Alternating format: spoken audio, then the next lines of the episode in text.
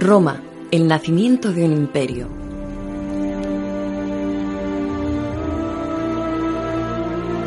Bolonia, 23 de noviembre del año 43 a.C.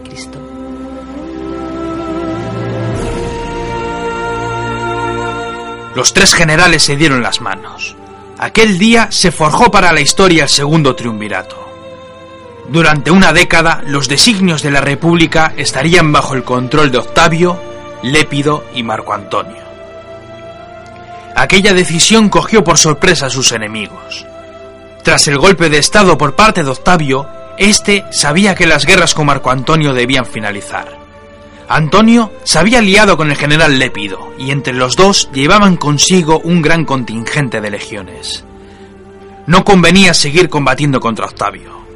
Las dos facciones luchaban con tropas afines a los designios del fallecido dictador. Si aquellas batallas seguían su curso, solo conseguirían desgastarse mutuamente, cuando sus enemigos se hacían día a día mucho más fuertes. Décimo Bruto y Casio habían huido a Grecia junto a otros senadores para formar un nuevo ejército. No era el momento de combatir entre ellos. Una alianza formada por el segundo triunvirato beneficiaba a todos. Los asesinos de César no sabían lo que se les venía encima.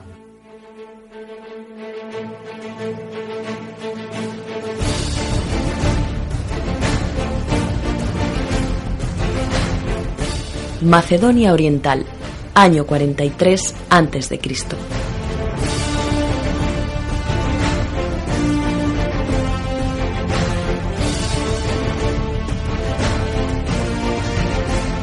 Al mando de 22 legiones, Marco Antonio y Octavio plantaron cara a las fuerzas republicanas bajo el mando de Bruto y de Casio. Aquellas batallas fueron de proporciones épicas, pues entre los dos bandos había más de 200.000 combatientes.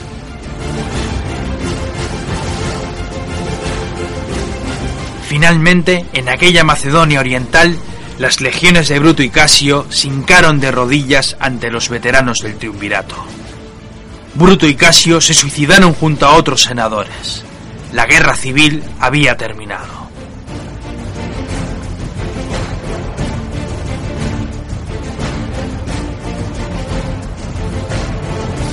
El triunvirato había vencido. En toda la República nadie estaba por encima de ellos. Solo restaba conseguir que la balanza estuviera nivelada para que la guerra civil no volviera a hacer acto de presencia. Por ello, estos tres personajes se repartieron las provincias. Marco Antonio se quedó con todas las provincias de Oriente, las más ricas. Octavio, por su parte, regentó el poder de la Galia, Hispania y Roma. Lépido tuvo que conformarse con el control de Cartago. De momento todos estaban contentos.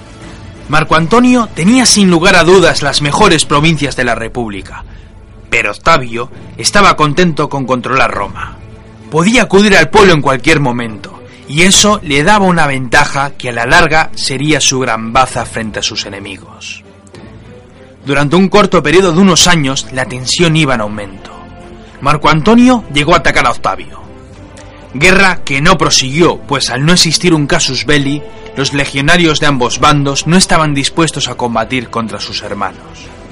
Por su parte, Marco Antonio decidió establecerse en Alejandría, donde su romance con la hermosa Cleopatra dio como resultado el nacimiento de tres hijos. La esposa de Antonio había muerto en Roma, y Octavio le propuso al general que éste se desposara con su hermana Octavia con el fin de estrechar unos lazos de amistad. Antonio se casó con Octavia y llegó a tener dos hijas. Tras un tiempo, el general romano desatendió a su familia y volvió junto con su faraona. Octavio también tuvo que enfrentarse a muchos problemas. Las legiones veteranas querían recibir su recompensa por los años de servicio. La República otorgaba a los legionarios tierras donde jubilarse. El problema vino a causa de la cantidad de legionarios que habían servido. Eran demasiados, demasiados guerreros. Octavio tuvo que tomar una decisión y por el bien de la República desalojó poblaciones enteras con el fin de pagar el salario a sus tropas. Este gesto trajo muchos reproches hacia el triunviro, pero era mejor ser odiado por el pueblo que ser odiado por miles de legionarios enfurecidos. En este periodo también surgió como un fantasma un enemigo ancestral de César.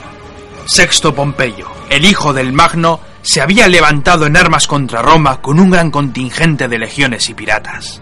El grano no llegaba a Roma y solo tras muchas batallas y asedios terminó de una vez por todas la amenaza de uno de los peores enemigos de Octavio. Lépido no contaba en aquella historia. La República de Roma estaba dividida en dos, Oriente y Occidente, Marco Antonio y Octavio. La ambición de estos dos personajes no conocía límite. Muchas guerras y docenas de batallas se habían librado por toda la República para llegar a aquella situación. Ya no había vuelta atrás.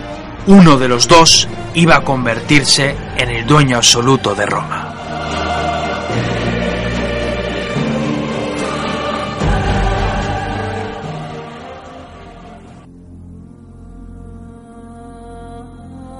Roma, año 43 a.C.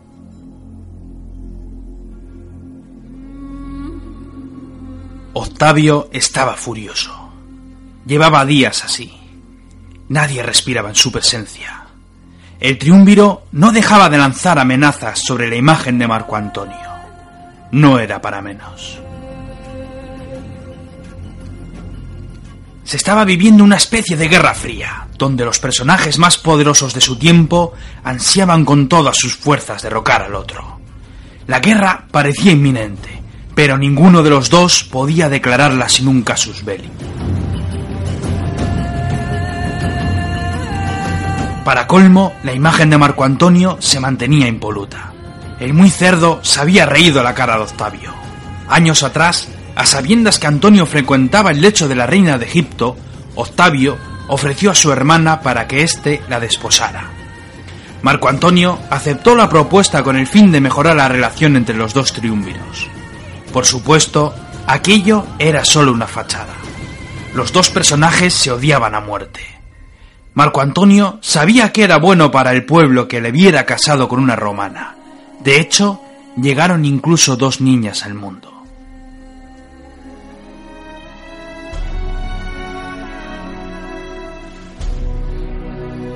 Pero las atenciones del general romano tuvieron que cambiar de rumbo cuando éste preparó una campaña para combatir a los partos. Nadie lo imaginaba, pero Marco Antonio no tenía intención de regresar a Roma. En medio de la catastrófica campaña apareció de nuevo la fascinante imagen de Cleopatra. Marco Antonio no era capaz de frenar sus sentimientos, y sin pedir siquiera el divorcio, éste se casó con la reina de Egipto.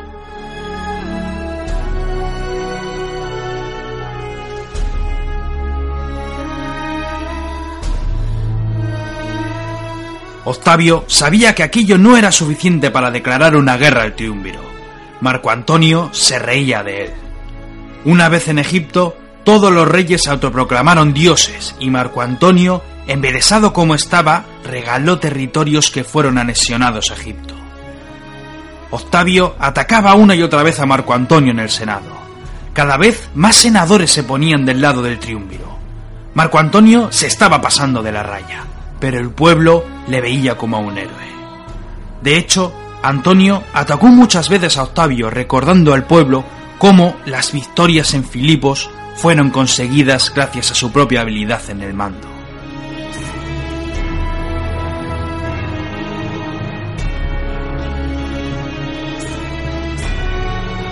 Había que manchar la reputación de Marco Antonio, pero ¿cómo? Para colmo, las naves llenas de trigo no llegaban. Varios senadores viajaron a Egipto para comprobar qué estaba pasando. Marco Antonio les estuvo dando largas. La estrategia de los reyes de Egipto era muy astuta. Roma se moría de hambre. Pocos barcos llegaban a puerto y Octavio se encontraba al borde de una rebelión. Los ciudadanos de Roma se morían de hambre y todos echaban la culpa a Octavio.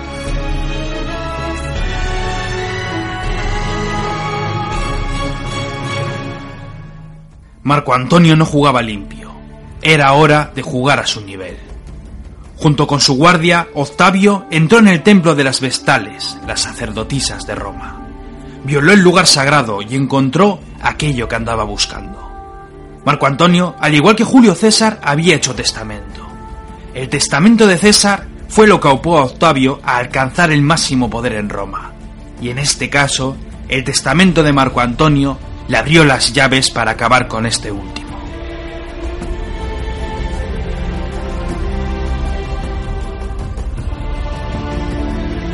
Casi de inmediato, el testamento llegó al Senado y al pueblo de Roma. Ninguno podía dar crédito a lo que ponía en aquel manuscrito. Cleopatra, la bruja egipcia que había hechizado al gran Julio César, había hecho lo mismo con Marco Antonio. Este se había casado con la reina de Egipto cuando ya lo estaba de una auténtica romana. Según el testamento, Marco Antonio no solo había abandonado las deidades romanas, sino que se consideraba a sí mismo un dios egipcio.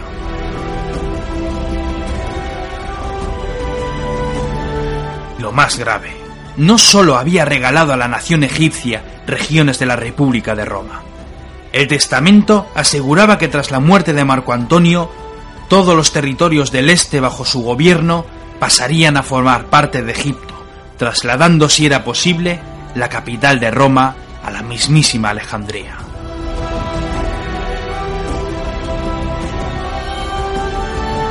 El pueblo gritó encolerizado. Se sentían traicionados. Marco Antonio no era un romano, era un egipcio. El Senado fue unánime. Aquel testamento era válido. Marco Antonio era un traidor a la República y Octavio tenía el beneplácito del Senado para capturar al nuevo enemigo público número uno de la República.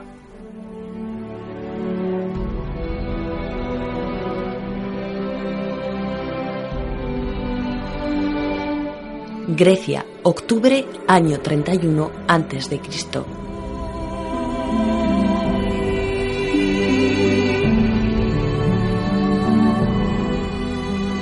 Las cosas no andaban bien para Marco Antonio y Cleopatra. Ninguno de los dos bandos quería que las guerras se disputaran en sus territorios. Fue por ello que Marco Antonio desplazó muchas legiones al corazón de Grecia. El plan del general romano era la estrategia terrestre Bajo su mando había una gran cantidad de legiones leales. Muchos eran veteranos y confiaban en el mando de su general. Antonio sabía que si lograba una sonora victoria terrestre, muchos hombres de Octavio se pasarían a sus filas. Roma estaría indefensa y la victoria sería completa. Cleopatra, por el contrario, abogaba por una batalla naval. Las naves romanas junto con las egipcias eran la gran baza. Las naves de Cleopatra eran muy grandes torpes en movimiento, pero tremendamente resistentes. Una victoria naval dejaría a Octavio colapsado.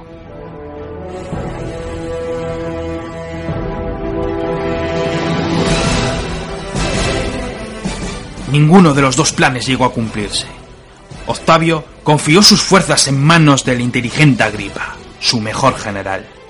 Cuando comenzaron las batallas terrestres, las tropas octavianas se hicieron con algunas victorias, obligando a Marco Antonio al repliegue. Sus hombres lo estaban pasando francamente mal. Sus provisiones se agotaban y las legiones de Octavio habían cercado a sus tropas. La flota también estaba en peligro. Estaban cercados tras el estrecho de Actium. Las naves de Octavio y Agripa bloqueaban la salida con sus propios barcos. Cleopatra insistió en que sus estrategias fuesen escuchadas. Tenían fuerza suficiente para plantar una batalla naval en toda regla, y si era menester, existía la posibilidad de escapar del combate para plantar una defensa efectiva en la propia Alejandría.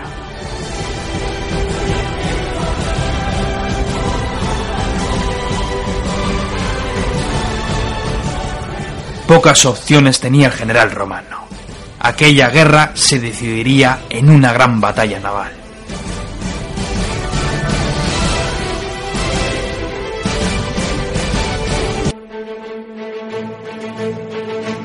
Actium, 2 de septiembre del año 31 a.C.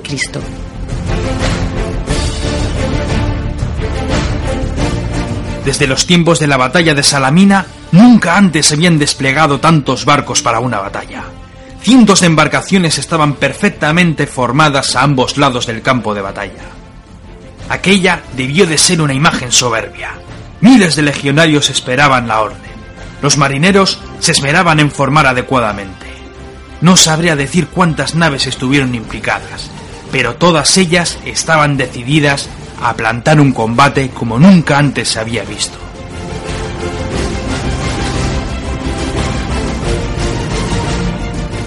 ¡Qué estampa aquella!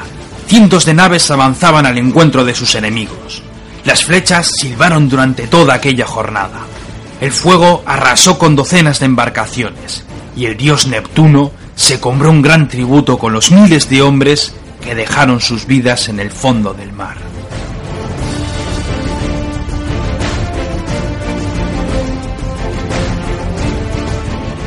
Los barcos se embistieron, los abordajes fueron una constante y los buques de guerra se transformaron en plataformas flotantes donde los legionarios daban rienda suelta a sus gladios. Al finalizar la jornada, tras muchos hundimientos por ambas partes, las naves de Antonio y Cleopatra se rindieron. La gran reina de Egipto y su esposo huyeron del campo de batalla. Durante cuatro días, Antonio no dijo una sola palabra. Había perdido casi toda su flota y miles de legionarios se habían perdido o se habían pasado al bando de Octavio.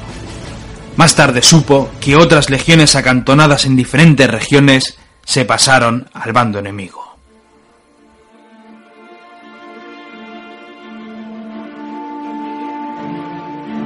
Egipto, año 31 a.C.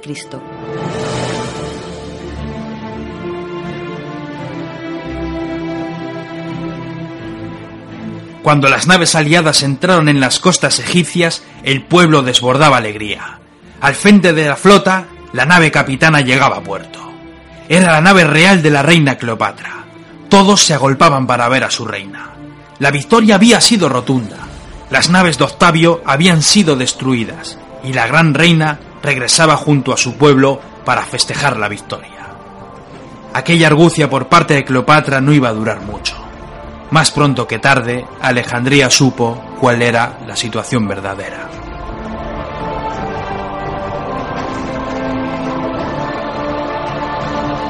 Cleopatra y Marco Antonio estaban desesperados. Aquello no era el final. Marco Antonio aún comandaba un buen número de legiones. Solo necesitaba una victoria. Había que frenar a Octavio antes de que sus legiones llegaran a pisar Alejandría. Cleopatra movilizó a miles de egipcios para preparar la defensa una defensa que nunca llegó a funcionar. Octavio llevaba consigo tantas legiones que la sola idea de plantarles batalla era una auténtica locura. Marco Antonio y Cleopatra habían sido derrotados.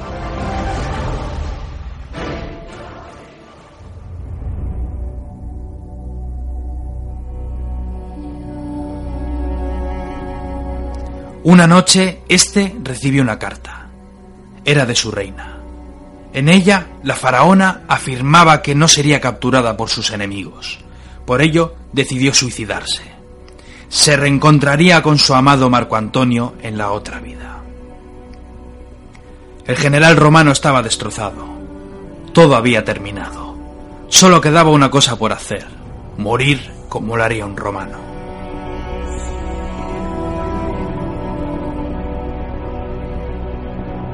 Cogió su gladius y se atravesó de lado a lado. Sobre un charco de sangre, en medio del Palacio Real de Alejandría, acabó la vida de Marco Antonio y comenzó su leyenda.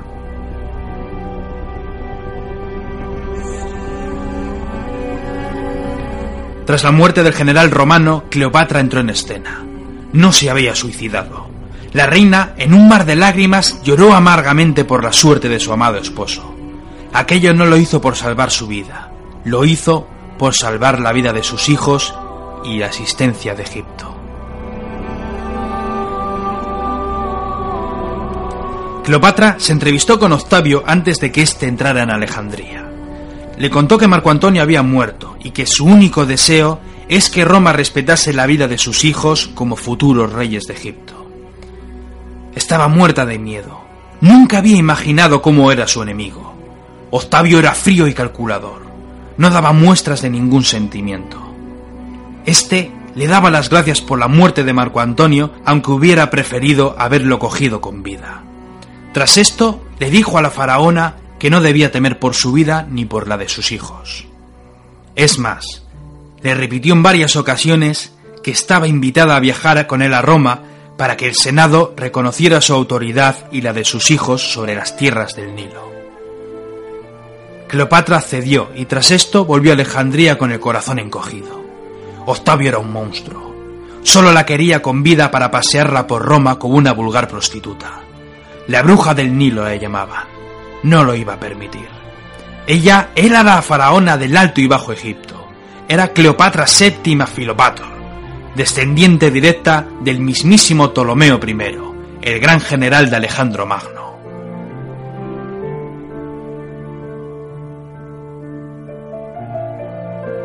Aquí entra en juego la leyenda. Cleopatra, a sabiendas de cuál sería su futuro, decidió quitarse la vida. Dos esclavas le trajeron un áspice egipcia, una serpiente cuyo veneno era mortal. Cogió al reptil con dulzura y suavemente se lo puso en el pecho. La serpiente mordió el pecho de la reina, envenenando su corazón.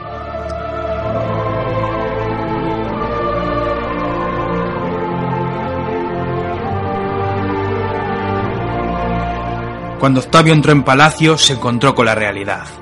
Cleopatra yacía muerta con sus mejores galas. Parecía dormida, pero la última gran faraona de Egipto había comenzado su viaje al más allá.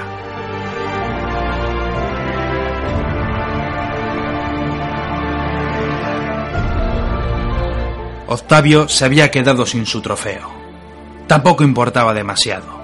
Las guerras civiles de la República habían terminado por fin. Era el momento de regresar a Roma.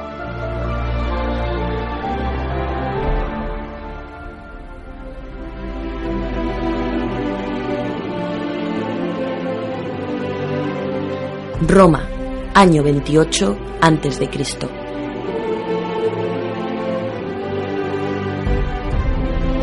Tres años después llegaron los tan ansiados honores. Octavio llegó a Roma como un gran conquistador. El traidor Marco Antonio y su esposa, la bruja egipcia, habían muerto. La república había sido vengada. Todos los enemigos de Octavio habían muerto y ahora podía gobernar la república a sus anchas.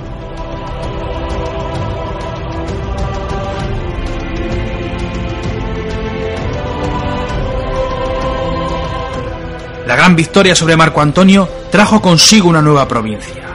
Al igual que Julio César conquistó la Galia, Octavio hizo lo propio anexionando Egipto a la República.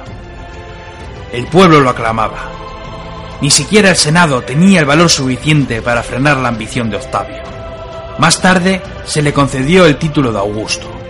Octavio Augusto, el hombre más poderoso de la República, dio un paso más allá, convirtiéndose en imperator.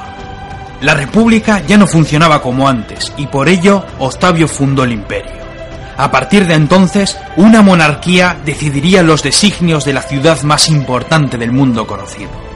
Buena parte de los habitantes del planeta vivirían bajo la sombra en los designios de los emperadores. Roma había entrado en una nueva era. ¿Qué futuro le esperará al recién nacido imperio romano? Ah, eso ya es otra historia.